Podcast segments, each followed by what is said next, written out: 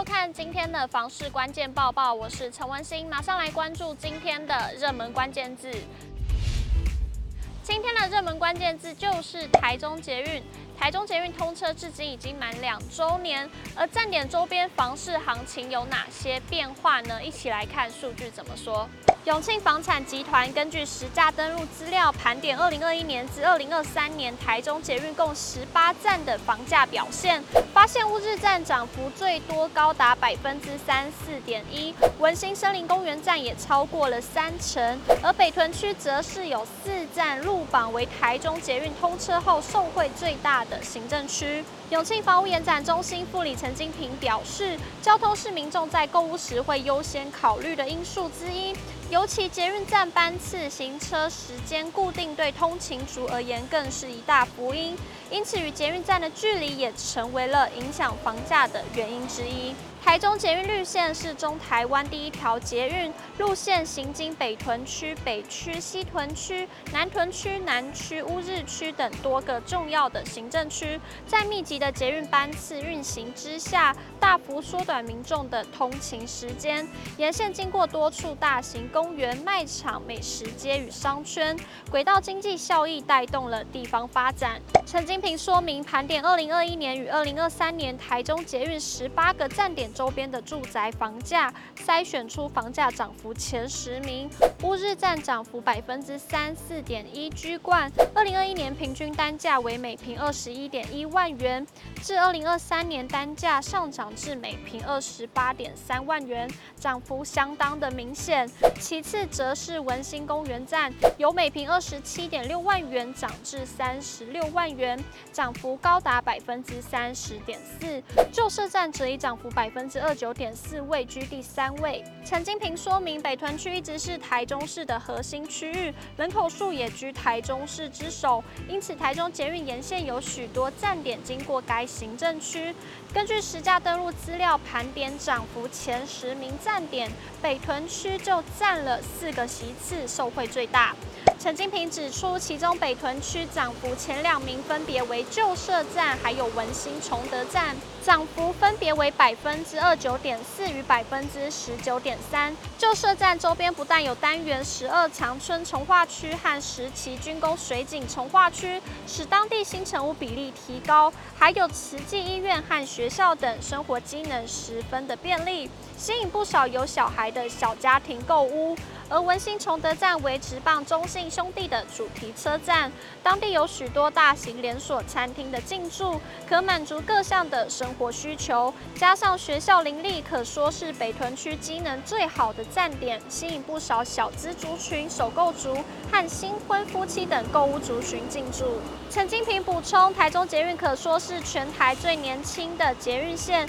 轨道经济也的确带动了周边房市发展。与二零二一年相比，涨幅前十名的站点都上上涨超过一成，显示台中民众逐捷运而居的偏好逐渐明朗。有意购买捷运宅的民众，不妨根据自身需求，从房价相对亲民的站点下手，选择交通便利、生活机能完善或是具备优质学区的物件，早日觅得好屋。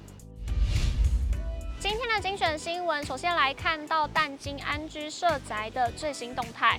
淡金安居位于淡金公路与滨海路的交叉口，属于淡海新市镇范围之内，基地面积约两千一百一十七坪，临近轻轨淡水行政中心站，附近并有淡水国民运动中心与淡水宫八公园。淡金安居预计二零二八年完工，而二十五日顺利决标的淡水重大建设淡北道路，新北市政府目标为今年开工，并在二零二九年完工通车。这也代表淡金安居完工时。不仅有既有的轻轨交通建设，淡北道路也即将要通车。不少建案在规划停车位时，不会按照户数安排一比一的数量，因此户数较小的通常不会搭配停车位。这样的安排虽然对于想要以低总价入手小宅的民众来说相当不错，但是也有不少买家认为可能会影响到未来房子的行情。一名网友在 PTT 上发文提到，自己看上了一个六百多户的大型建案。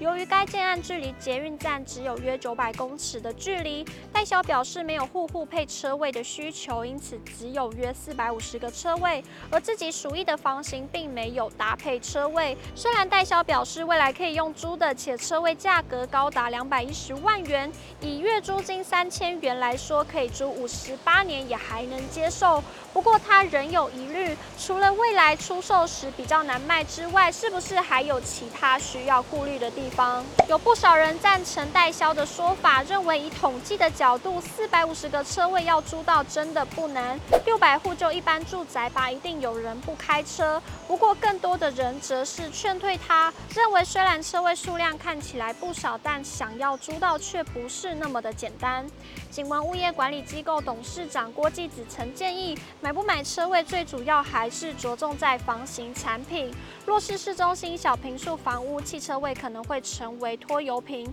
未来反而可能难转手。但是位置较远或较大平数的产品，家庭成员可能较多，老人小孩对于汽车的需求较高，未考虑到生活的便利性，购买车位就是必要的选择。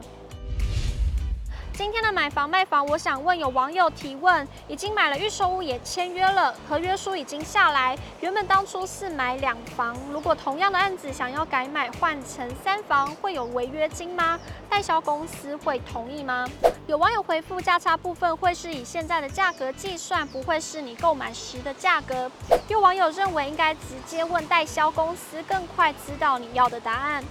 有网友回复：换屋没有违约金，但动作要快，等到代销退场跟公司结比较麻烦，牵涉到两边佣金的问题。以上就是今天的报报内容。如果你喜欢今天的影片，请不要忘记按赞，还有分享，并且按下订阅支持我们。我们下次见。